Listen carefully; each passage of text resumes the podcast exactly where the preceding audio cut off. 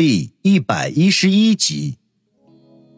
半个小时之后，王宇揉着腮帮子从病房里走出来，一脸悲愤的嘀咕说道：“我不就用了一招穿心龙爪手吗？至于发那么大的火吗？都怪周欣欣，非得把这么牛叉的招式改成什么抓奶龙爪手，害得我哐了好大一个耳光。”他嘴里面嘀咕着，心中却暗想：不过。孙伟红的胸脯还是很有料的，貌似连罩罩都没戴。病房里，孙伟红一脸怒火，慢慢转变成了绯红的晚霞。想起刚才那个混蛋一把抓住他胸部的情景，整张脸都发起烧了。这个可恶的家伙，抓也就抓了，居然还揉了几下。更可气的是，因为是住院，为了方便，他连罩罩都没戴，和被他直接摸。几乎没有任何的区别。这该死的家伙，亏你跑得快，要不然非得把你的牙打掉不可。哼！哎，明天得让小周给我买几个罩罩过来，绝对不能让那个家伙再占我一丝一毫的便宜。孙卫红心中小鹿砰砰乱跳，嘴里面嘀咕着，可说着说着，脸上却露出了羞涩的笑容。下午三点钟，王宇准时抵达迎宾馆门前。远远的就看到孙威在两个黑西服的陪伴下东张西望，翘首期盼。他按了一下车笛，打算将车顺势停在迎宾馆的门口。没想到一个门童看到了，居然拉着脸跑过来，毫不客气的喝道：“喂，开出租车的，眼睛瞎呀？不知道这里不让停车，赶紧开走！”王宇眉头一皱，刚要说话。不远处的孙威就急跑了过来，一脚踢在门童的屁股上，骂道：“你妈的，咋跟我大哥说话呢？活腻味了！”门童被踢得一愣，刚要发火，转头见是孙威，立刻满脸堆笑：“让他滚蛋！”孙威向身边的黑西服说道。两个黑西服毫不客气，一左一右抓起门童的胳膊就给带走了。王宇看得一愣一愣的。孙威穿的斯斯文文，一副上进青年、成功人士的模样，没想到做起事情来比道上的还道上。哎宇哥，别生气，他们不认识你。孙威见王宇一脸阴晴不定，连忙陪笑说道：“操，有文化的流氓可真可怕。”王宇忍不住笑骂道：“孙威被王宇笑骂为懂文化的流氓，非但不怒。”反而扶了一下眼镜框，一本正经的说道：“宇哥言之有理。”王宇差点笑喷。孙威行事作风不按常理，“奇葩”两个字用在他身上再合适不过。真不知道今天王小雷的同学会会发生什么有趣的事情，还真是令人期待。不过念及这货做事太夸张，不得不提醒道：“孙威。”今晚上随便你怎么胡闹都可以，但是有一点必须牢记，那就是绝对不能让我那位朋友出丑，否则后果自负。孙威顿时肃然的说道：“宇哥，还是那句话，保证让你满意。我已经为你们准备了两辆车，一辆是我那辆红色的法拉利，女士开着拉风；一辆是豪华配置的玛莎拉蒂，充满浪漫气质。我相信，只要你那位朋友一出场。”肯定会令他所有的同学刮目相看。王宇皱了下眉头，说道：“还是法拉利吧，比较符合我那位朋友的性格。”好，咱们就法拉利。另外，我还安排了二十多辆普拉多给下面的人开，足够霸气的了。等你那位朋友入场之后，我还会陆续安排各种戏码。孙威一副胸有成竹的说道。可惜的是，他话还没有说完，王宇的手机忽然响了起来。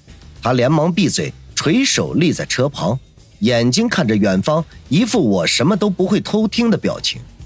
王宇取出手机一看，居然是王鑫打来的电话。小新这个时候打电话干什么？难道是家里出了什么事情吗？王宇心头一跳，今天是周末，王鑫放假，如果没有什么重要的事情，他一般是不会给他打电话的。心中忐忑的将电话接通，喂。小心，老哥，还以为你听不见电话铃声呢。电话的那一端，王鑫也不知道吃的什么东西，一面吧唧着嘴，一面语气轻松的说道。王宇顿时松了口气，暗骂自己这段时间是不是搞得太紧张了。当下吐口气说道：“不好好在家里做作业，打电话干什么？”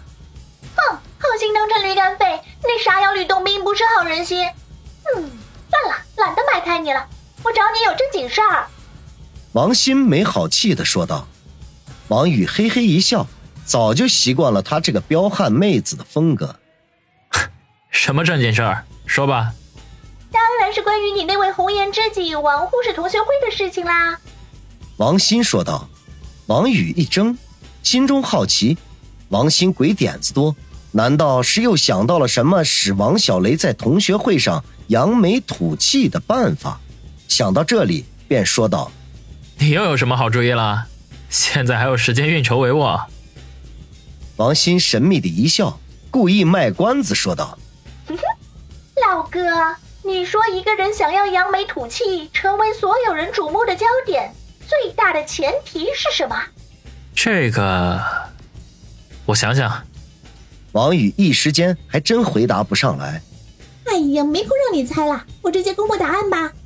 最大的前提就是，他得是被压抑到了极点，令所有人都以为他永远都站不起来了，用同情、可怜、悲悯、鄙夷的目光看着他。